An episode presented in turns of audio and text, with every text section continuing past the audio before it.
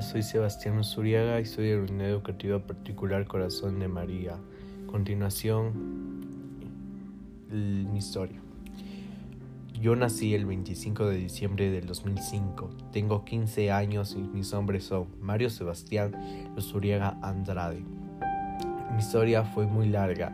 Comencé a estudiar por jardín en la ronda, después pasé a la Salle y después a la Cordero y después a las Oblatas. Soy muy encariñado con todo el mundo, tengo respeto a todos, soy tengo la particularidad de ser amistoso con todos, no me gusta que me falten el respeto, me gusta que me respeten para yo también respetarlos, me gusta respetar mucho, soy muy educado, eh, tengo eh, mis pasatiempos